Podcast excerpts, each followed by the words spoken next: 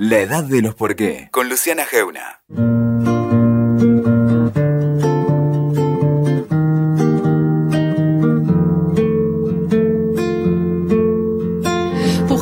Llevamos muchos meses de una nueva vida que contiene un montón de rarezas. Si vivís en Amba, no pudiste ver a tu familia salvo al aire libre. Trabajás desde tu casa si no sos esencial o exceptuado y llevas mucho tiempo sin tomarte un bondi o subirte a un tren o al subte para ir de un lugar a otro. Ni hablar de la naturaleza, de irte a algún lugar, de tomarte un finde, de que los chicos vayan a la escuela. Tenemos una rutina nueva que tan instalada ya cuesta recordar la anterior tenemos alteraciones enormes. ¿Qué nos producen? ¿Qué marca nos dejarán? ¿Cómo impacta este pico de estrés que tiene a la enfermedad y a la muerte como fantasma permanente? Hay un científico argentino que se hace todas estas preguntas y las responde como nadie. Se llama Fabricio Ballarini, es investigador del CONICET y conversará hoy con nosotros. Bienvenidos a la edad de los por qué. Le doy la bienvenida, Fabricio, ¿cómo estás? Buenas tardes. ¿Cómo están? ¿Todo bien? Bien, muy bien. Eh, Ale, nuestra locutora, apenas empezamos, estaba, contó que recién llegaba a la radio, que venía manejando y que estaba indignada porque se había encontrado con eh, en, su digamos en su salida con un grupo de mamás, esas mamás como con siete chicos. Y, perdón, hablando de mamás, tengo, tengo a mi hijo en este momento acá. Esto es lo que se llama radio en vivo y remota. Eh, dame un segundo, Fabricio, que voy a solucionar este tema. Estamos todos igual, no te preocupes. Ahí está. Em, pero bueno, igual esto, esto tiene todo que ver un poco con lo que yo quiero hablar hoy, que es las marcas que nos va a dejar este momento, no solo las marcas culturales, sino las marcas en, nuestra cabeza. Pero quería empezar, Fabricio, por esto, porque también lo planteaste vos, vos creo que hoy o en estos días habías hecho justamente un tuit hablando de esto mismo. Eh, escribiste siendo, un, siendo yo un estudioso de la conducta humana del área de la memoria y del aprendizaje, me parece fascinante entender los motivos por los cuales en situaciones de ocio y recreación y con los conocimientos adquiridos, muchas personas optan por no cuidarse en absoluto. Es un poco lo que decía Ale recién, ¿no?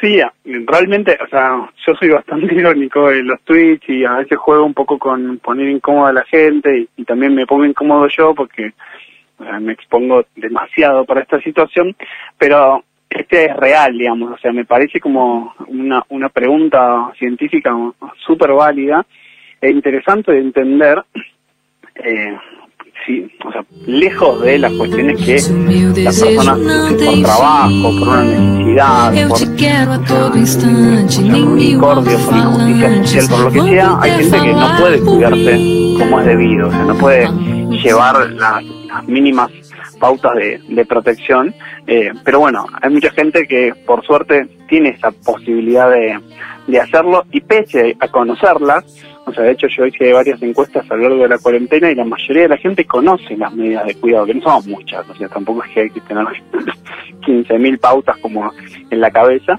eh, son bastante básicas y están repetidísimas. Bueno, pese a eso, la gente elige no cuidarse, o sea, lo vemos, sea, yo también salgo muy, pero muy poco y estoy bastante sesgado porque uno tiende a ver, o sea, es como, no sé, te, vas a, no sé, te, te, encontraste un perro y ves toda la gente que tiene perro, te vas a comprar una bici y ves toda la gente que tiene bici, o sea, uno siempre tiende a ver algo que quiere ver y el resto lo anula, entonces yo tiendo a ver cada vez más personas que pudiéndose, o sea, con lo mínimo, digo, eh, pudiéndose proteger, no lo hacen. Y a mí me llama mucho la atención esa, esa característica, o sea, si te dicen, no sé, si salís, tenés cuidado, ponete barbijo, bueno, si no lo haces, o, sea, o ponete una frazada, ponete algo, de una actitud de, de cuidarme, o sea, ir hablando, los fines de semana se ve mucho más, con mucha más gente, eh, ver grupos de personas que pudiendo estar en una esquina, en una plaza, lo que sea, distanciadas un metro y medio, dos, están cerca, o sea, están sentados al lado. Entonces digo, eso, no, más allá de, las cuestiones más eh, injustas, es llamativo. Sí, que por ahí esto es, es más de divulgación, necesariamente es tan tuyo, pero por ahí a la gente también se genera una confusión.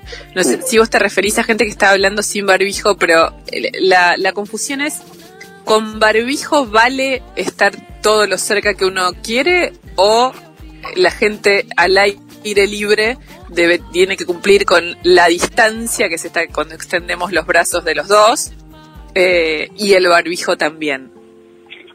La idea, o sea, esencial y, creo que fácil de entender es que uno tiene que exagerar todas las medidas de cuidado que, que tiene, o sea, o sea, que tiene a mano, ¿sí? Entonces, digo, existen pocas posibilidades de que si vos estás alejado de una persona a dos metros, te puedas contagiar si estás al aire libre. Pero bueno, si tenés la posibilidad de no controlar todo el tiempo esos dos metros, porque pasan personas por el medio, porque te acercás, porque hay un chico, porque hay un paseador de perro, porque lo sea, podés mejorar ese cuidado haciendo las dos cosas, ¿sí? Eh, cuanto más cosas hagas, mejor. O sea, en este, en este momento, eh, sobre todo en la ciudad de Buenos Aires, en Lamba, que hay mucha circulación de, del virus comunitario. O sea, ¿qué significa que es por cada 100 personas que vos te cruzás en la calle, una tiene la enfermedad y lo sabe. Sabemos que podría haber hasta 10 más que podían tener la enfermedad y no lo saben. Así que te vas a cruzar, o sea, si vas a la verdulería, si vas a la plaza, te vas a cruzar con gente enferma eh, y eso no es malo. Lo que es malo es no tener idea que es, tenés que cuidarte para poder, eh, o sea, cuidarte con lo mínimo, con esa distancia, con el barbijo, no son cosas muy complicadas. Hay hoy salió en, el diario La Nación eh, un sueltito, se llama, que es una, la, apertura del diario, que habla un poco, eh, hace una búsqueda, eh, si querés, psicológica, pero yo creo que tiene que ver mucho con la neurociencia también, por eso te lo voy a preguntar a vos. Eh, que hablaba de, dice, no somos tan buenos como creemos calculando riesgos, era una afirmación que hizo una profesora de psicología de Dickinson College de Estados Unidos. Y que dice ella es, nuestros cerebros son demasiado optimistas y las personas creen que su propio riesgo es menor al de otras personas, según este estudio, y eso se le llama sesgo optimista, a esta creencia que tenés las cosas bajo control, entonces nos impide registrar el peligro, el peligro y nos lleva a disminuir nuestro cuidado, que es un poco estas escenas que vos decís. ¿Hay algo en nuestro cerebro que nos lleva a, a esos lugares de a mí no me va a pasar? En el fondo son todos mecanismos evolutivos, eh, mezcla de lo cultural, lo aprendido, o sea, distintivo, si querés decir, si querés poner ese nombre, de acostumbrarnos a un tipo de vida que, que teníamos de forma habitual y que son mecanismos que en esa circunstancia anterior a esta eran beneficiosos. ¿sí? Por ejemplo, está muy estudiado que en, adultos mayores de sexo masculino eh, tienden a desprotegerse a medida que pasa el tiempo. O sea, tienden a minimizar los controles, los controles médicos, que les pueda pasar algo. Tienden a, por ejemplo, a decir, y bueno, Carlos tiene, no sé, 85 y fumó toda la vida. Tienden a pensar que un solo representante de un ejemplo es la generalidad. Este, eh, o sea, este mecanismo, que podríamos llamar, no sé, de defensa o de protección, a las personas esas les sirve en algún punto, ¿sí? Porque al minimizar, minimizan el estrés, ¿sí? No les sirve cuando están enfermos, les bueno ir al médico. Pero en estas situaciones, el problema es que esta enfermedad, o sea, el coronavirus, se ensaña un poco con esa, justo ese factor de riesgo que tiene que ver con la edad y con el género. Entonces, a veces se chocan estos sesgos que tenemos o esta forma de, de cuidarnos o no con, o sea, con un virus que es, absolutamente nuevo. Es bastante probable, o sea, no sabemos cuánto, cuándo ni cómo va a tener a terminar la enfermedad, ¿sí? O la pandemia. O sea, no sabemos si es dentro de un mes, dentro de un año, no sabemos si es con estas cantidades de millones de infectados o diez veces más. Entonces es difícil prever cómo va a terminar esta conducta. Pero sí podemos entender que por lo menos de acá en adelante algunas marcas nos van a quedar, ¿no? o sea, no vamos a hacer lo mismo. Aunque querramos volver así de inmediato a la normalidad, hay algo, no sé, algo distinto, ¿sí? O sea, algo que tiene que ver con el cuidado, con el otro, con el asco, sí, con la protección, o con todo lo contrario, con la desprotección. Ahora, Fabricio, estamos conversando con Fabricio Ballarini, es biólogo científico y docente universitario. Un poco en el fondo, cierto que vos acabas de decir, a mí lo que me interesa es la marca. Yo no sé si es posible hoy rastrear las marcas que nos van a quedar, porque estamos en el medio de este baile, pero sí que ya llevamos cuatro meses de, de una situación completamente anormal, digamos, para nuestras rutinas, para nuestra vida y con y, y, y me interesaba cómo es al cerebro ese estrés, ese fantasma de, eh, no solo de que te cambió la rutina, sino de semejante volumen de, de, incertidumbre a nivel masivo, digamos, porque una guerra, bueno, podía suceder en, en Europa y bueno, te genera, estando en Argentina, te genera consecuencias obviamente en todo el mundo, y, pero esto es mundial con una carga completa de incertidumbre y hasta por momentos de posibilidad de control, ¿no? Pues está bien, en algún momento saldrá la vacuna, pero mientras tanto, eh, eh, hay muy pocas respuestas de la ciencia, eh, digamos, a pesar de todas las que están generando en tiempo récord. Eso, el cerebro, ¿cómo, cómo, cómo opera frente a semejante estado de emergencia permanente? Sí, bien no nos hace. O sea, pensá que una de las cosas que, que vos remarcás, que para mí es fundamental, es que no existe humano o sea, menos que una tribu que no esté aislada o que esté aislada y que no tenga noción de lo que está sucediendo, pero normalmente creo que todo el mundo está enterado de lo que está pasando. Entonces, esa sensación comunitaria, o sea, de, de ver que en otro país, o que en un país más desarrollado, o que en un país mejor que el tuyo, o que en un país lejano, te pasa lo mismo a vos, genera una vulnerabilidad que en otro momento no la tuvimos. O sea, en ese momento los, o sea, los niveles de estrés que lo podemos ver, creo que al mirarnos al espejo, o sea, si uno se saca, si una foto de, nosotros en, febrero comparado ahora, o sea, hay cambios. Eh, y si una foto no solamente real, digital, se imagina la foto mental de lo que era nuestra vida, o sea, tenemos un montón de trazas que, que se modificaron. Y ese estrés crónico nos afecta en miles de cuestiones, o sea, nos afecta a todos, y se afecta a las personas que están trabajando en la industria farmacéutica, hay gente que se declara o sea, desde febrero laburo, o sea, duermo tres horas. O sea, todo bien. A veces pensamos que la gente que hace la vacuna son robots, pero son personas. O sea, los políticos son personas, son humanos. Los médicos que todos los días dan los partes y cuentan cosas. O sea, hay una población enorme de gente que sufre de distinta manera. Y ese estrés crónico, al acumularse, es muy nocivo para nuestro cerebro, para nuestra salud. O sea, de hecho, hace poco hice eh, una nota, un, video para, para Philo News que tiene que ver con la percepción del tiempo. O sea, es tan terrible lo que hace el efecto en nuestra cabeza que nos perjudicó la, la, forma de percibir el tiempo. O sea, yo a veces digo, pasaron cuatro meses, pero no recuerdo nada de estos cuatro meses porque los cuatro meses fueron bastante parecidos todos los días. Y por otro lado, siento que o sea, lo que sucedió fue una cantidad de tiempo enorme, así que se nos alteraron muchas funciones y sobre todo se altera la toma de decisiones. O sea, cuando tenés mucho estrés, muchísimo estrés, lo que no puedes es evocar bien las memorias. Y para tomar buenas decisiones tienes que tener muy frescos los recuerdos. Así que cuando a veces le machatamos a alguien, che, sos un X porque te juntás con tal persona, quizás en algún punto es descuido, pero también es esta situación estresante que no nos hace entender o manejar bien las estas cuestiones. Y después hay algo, esto es, es, es eh, incorrecto si querés lo que te voy a preguntar, pero hay algo sobre la, la, la prevalencia de la vida, obviamente es como el, bien superior que todos cuidamos y que en este momento eh, digamos, ponemos en el, en el centro el foco para, para todos estos sacrificios. Pero hay un, si querés, ciertas franjas de edad o, o, el propio paso del tiempo como si pusiera esa prevalencia en duda, como está bien que, que, lo más importante es la vida, pero hay mucha gente que su cerebro está operando como, pero yo necesito en el medio vivir.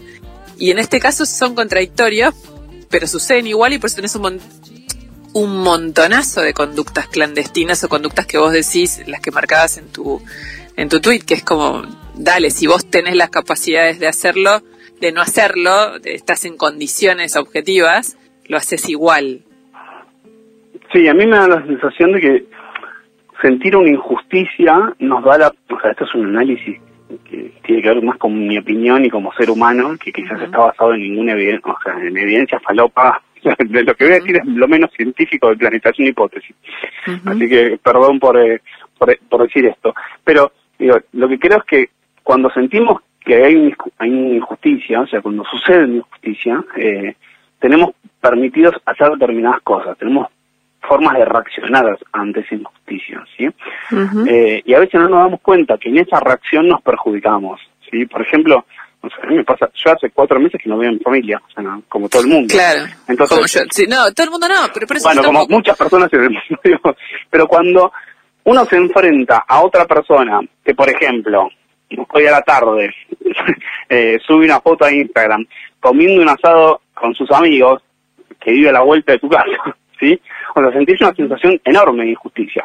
Entonces, ante esa situación de injusticia, vos lo que haces es centrar todo en, en, tu mundo y comparar en base a, tus parámetros, ¿sí? Entonces, uh se empiezan a generar brechas todo el tiempo porque la sensación de injusticia la tiene todo el mundo, ¿sí? Y las cosas que nos que comparamos, si las prioridades mías, quizás son distintas a las tuyas y distintas a la de otra persona. Capaz que esa persona que se juntó para el asado estaba deprimido y necesitaba después de cuatro meses charlar con alguien y uno lo interpreta de otra manera. Entonces, digo, en, un, en un punto se ponen en juego tantas, pero tantas variables y tantas historias distintas que la sensación de inseguridad la vamos a tener siempre, ¿sí? O sea, si, si había cuarentena, bueno, la gente no la cumplió. si no hay cuarentena, o sea, siempre vamos a, entender que el problema lo tiene, no sé, un otro. Eh, siempre vamos a creer que esa injusticia nos permite tener cierta potestad. Y en algún punto, a medida que pasa el tiempo, o sea, sentimos esa sensación de que si, esa injusticia sigue reinando en la sociedad, es un salve si quien pueda, ¿viste? Es como, bueno, ya fue, hago lo que puedo, tengo que sobrevivir. y es una macana eso. Pero también, y por ahí si querés, como, como avanzando esto, que tienen correcto, porque pues sabemos lo que está bien, lo que es ideal, lo que está bien y lo que nos cuida a todos es, bueno, esto, cuidarse, quedarse lo máximo posible en la casa, cumplir lo máximo posible, pero el, el sostenimiento, por eso cuando vos hablas de la alteración del tiempo y el paso del tiempo, por eso te lo preguntaba desde un lugar prima científico, también hay, si querés, cierto, no sé si cuestionamiento social, pero cierta pregunta social a este imperio de la medicina y de la ciencia. Me viene a imponer algo, sí. En, exacto. Y, y abre un montón de preguntas sociales donde, bueno, no sé, digamos, digamos, ustedes tampoco saben cuándo va a terminar, ustedes tampoco saben, no, le estoy poniendo entre ustedes y, nosotros, le, digo a ustedes, me refiero al, cuando lo, lo, si pensáramos esta idea, o por ejemplo con el tema de la muerte, del acompañamiento hasta la muerte, esto de la soledad, de la falta de contacto, de las personas que están infectadas hasta que se mueren y se mueren solos, los mecanismos. También se generó un mundo de una prevalencia total del criterio, no sé si había otro mundo posible, otra opción posible, pero en la ciencia no se hacen estas preguntas. En realidad, o sea, yo creo que lo que sucedió es es una es lo que los científicos llamamos una falta de educación científica, de entender qué es la ciencia, qué hace la ciencia y para qué sirve.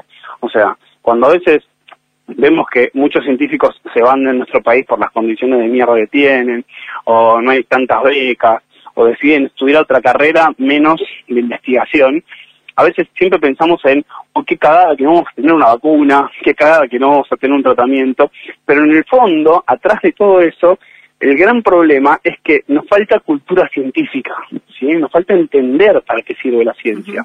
Y eso, o sea, es lo que estamos viviendo en la actualidad. O sea, periodistas muy reconocidos con un montón de seguidores planteándole, los científicos en marzo dijeron tal cosa y no era. Y en, abril dijeron otra cosa y no era. Y en junio dijeron otra cosa y no era. Bueno, es que la ciencia no se construye a partir de predicciones. O sea, eso lo que estás planteando es un pensamiento mágico, es adivinar qué va a suceder más adelante. Y la ciencia se construye de otra manera. O sea, lo que va a generar la ciencia son nuevas preguntas, nuevos interrogantes. Entonces, a veces nos pensamos que preguntarle a un científico qué va a suceder es lo mismo que preguntarle a una persona quién va a ganar, no sé, si Boca River eh, el, eh, un domingo. Entonces, creo que en esa ausencia de falta de noción para qué sirve la ciencia o cómo se construye ciencia, estamos eligiendo culpables cuando no hay. O sea, nadie sabe qué hacer. Y eso, o sea, eso también nos desespera. Y es posible que nunca, como antes en la historia, esa, si querés, esa, encrucijada se haya puesto sobre la mesa, o ese, ese, ese desconocimiento se haya puesto sobre la mesa. Un poco vos abriste lo que para mí es muy interesante, porque es interesante en general no solo en la ciencia, sino como sociedades, que es esto de, abrir preguntas, ¿no? De no, no manejarse por tradiciones, sino por, por pensar y, y, abrir buenas preguntas en, en, la ciencia. ¿Este episodio de la pandemia para vos generó em, alguna pregunta como madre, una pregunta enorme, eh, impensada hasta ahora en el mundo de la ciencia?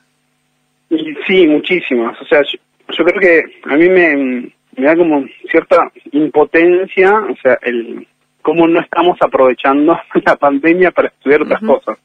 Y en el fondo tiene que ver, obviamente, la, respuesta a eso es que los laboratorios están cerrados, o sea, todos estamos confinados, hay poca actividad científica, pero es un buen momento para analizar cuál es, no solamente desde la cuestión científica, sino también desde la cuestión social o filosófica, que empezamos a buscar las preguntas habituales, o sea, intentamos responder o intentamos ir a la respuesta por default, o sea, encontrar una vacuna.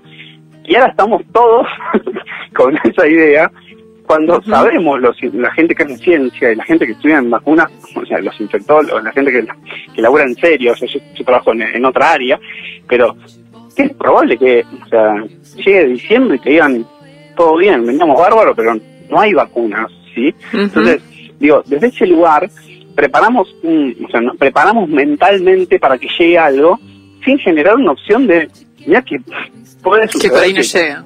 Que por ahí no llegue. O sea, hay un montón de enfermedades que, que, no tenemos vacunas, ¿sí? Entonces digo, eso me, parece también, o sea, dentro de la perspectiva de, que estamos viviendo, una idea bastante fascinante. O sea, cómo en vez de encontrar en una ruptura las posibilidades de generar algo distinto, lo que tendemos a hacer es volver siempre como a una homeostasis cultural, o sea, a volver a la misma situación. O sea, cuando a veces se plantea, no sé, quiero volver a esa normalidad, esa normalidad también, o sea, nos llevó hasta acá, ¿sí?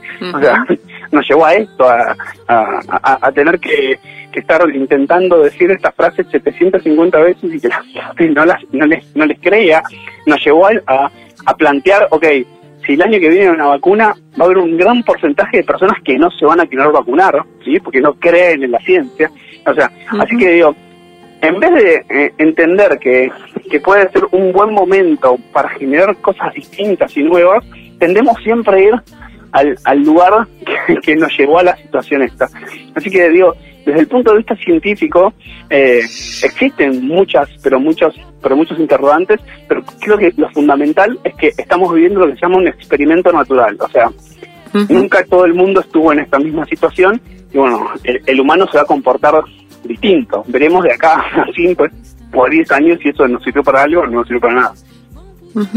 y, y también hay otra, o si quieres, otro fantasma metido dentro de este fantasma, como un loop de fantasmas, que es que aún si, suponiendo que sea la salida tradicional y que haya una vacuna y que esa vacuna aparezca, que nos vacunemos todos, que este tipo de virus con este tipo de características pueda eh, reaparecer otro, un otro, digamos, que requeriría todo este procedimiento de nuevo.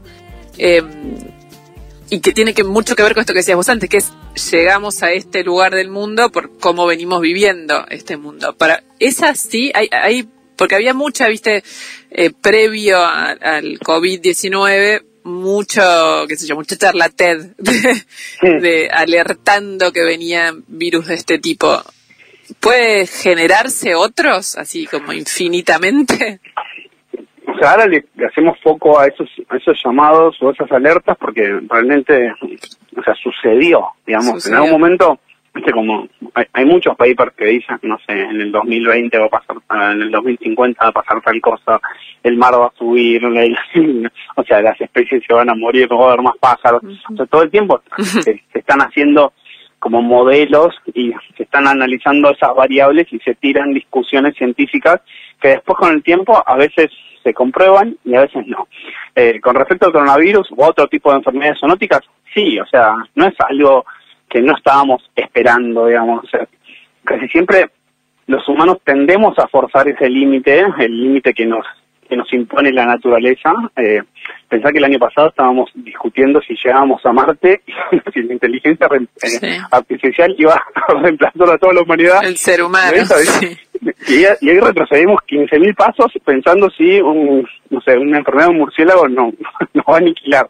Digo, ¿hasta qué, hasta qué punto nos, nos tiró para atrás y nos dijo, ok, el límite es este, ¿sí? O sea, hay que ver si aprendimos de ese límite, ¿sí? O sea, hay un poco de suerte o de mala suerte, pero también hay algo que forzamos de no cuidar o de no entender que tenemos ciertas limitaciones y que tenemos que, que proteger. A mí, o sea, me da la sensación, soy bastante positivo siempre, que va a ser un buen momento para pensar en la importancia de la ciencia o del conocimiento en pos de generar una mejor calidad de vida, ¿sí? O sea, pensar que a veces lo que mueve un deporte, eh, lo que mueve un jugador de fútbol, que eh, es importante para la, para la cultura, digamos, bueno, no tiene ningún sentido. Capaz que eh, el sueldo de Cristiano Ronaldo es el PBI en salud que invierte en Argentina. Entonces, digo, ¿hasta qué punto las prioridades que asignamos para llegar acá eran las que corresponden y cómo eso lo tenemos que reevaluar como para no generar un caldo de cultivo a futuro, porque es fuerte que este virus es poco letal, ¿sí? Porque otro hubiese sido el chiste si este virus generaba, por ejemplo, no sé, el 20 o el 30% de letalidad. Sí. El, eh, hablando de, digamos, de un poco de, toda la etapa que viene, si hay algo que pareciera que es lo que vos decís, esto de toma de conciencia, cosas que van cambiando, es esto de, bueno, el mundo se supone que no debería ser igual en un millón de aspectos a partir de esto. Uno tiene que ver con la responsabilidad social. Justo hace un ratito el, jefe de gabinete, Santiago Cafiero, subió un video con un mensaje fuerte, eh, un poco cruzando las imágenes de gente internada con eh, personas que violan la cuarentena, como, como haciendo esa, esa dualidad, como de si vos no te cuidás, ellos terminan internados, hay, algo que es real aparte en eso. pero te lo traigo. eso sucede, digamos. Claro, por eso. Pero digo, es otra cosa. Sí. No, ¿por qué, digamos, mi pregunta es la, negativa y vos hablabas lo positivo, pero ¿por qué crees que va a funcionar cuando se termine si te pasa que no lo ves funcionando hoy? ¿Entendés? Sí, sí. Ese cambio de conciencia. Sí, ya sabemos, no, solamente en nuestro país, sino en el mundo, el relato que se va a hacer de esto. O sea, realmente no... Eh, a veces tengo con muchas esperanzas y a veces no.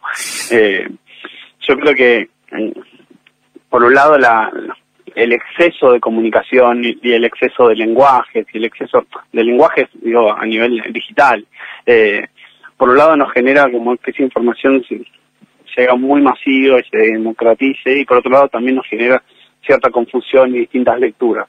Entonces, digo, esta cuestión instantánea de compartir un video o de o basar una idea en base a un tweet o ver algo de 30 segundos, digo, también hace que eh, los tiempos en los cuales podamos incorporar esa información, la podemos pasar por nuestro cuerpo, la podamos debatir en familia o interiormente, se volvieron casi inexistentes. Entonces tenemos todo el tiempo como una respuesta de pulsión ante determinadas situaciones que hoy hace que, que todo el futuro sea impredecible. O sea, eh, a mí me, llama mucho a veces la atención el tema de, no sé, las tendencias, de cómo algo aparece y de golpe se cae al, poco tiempo, una serie, todo el mundo está hablando de una serie y de golpe se derrumba.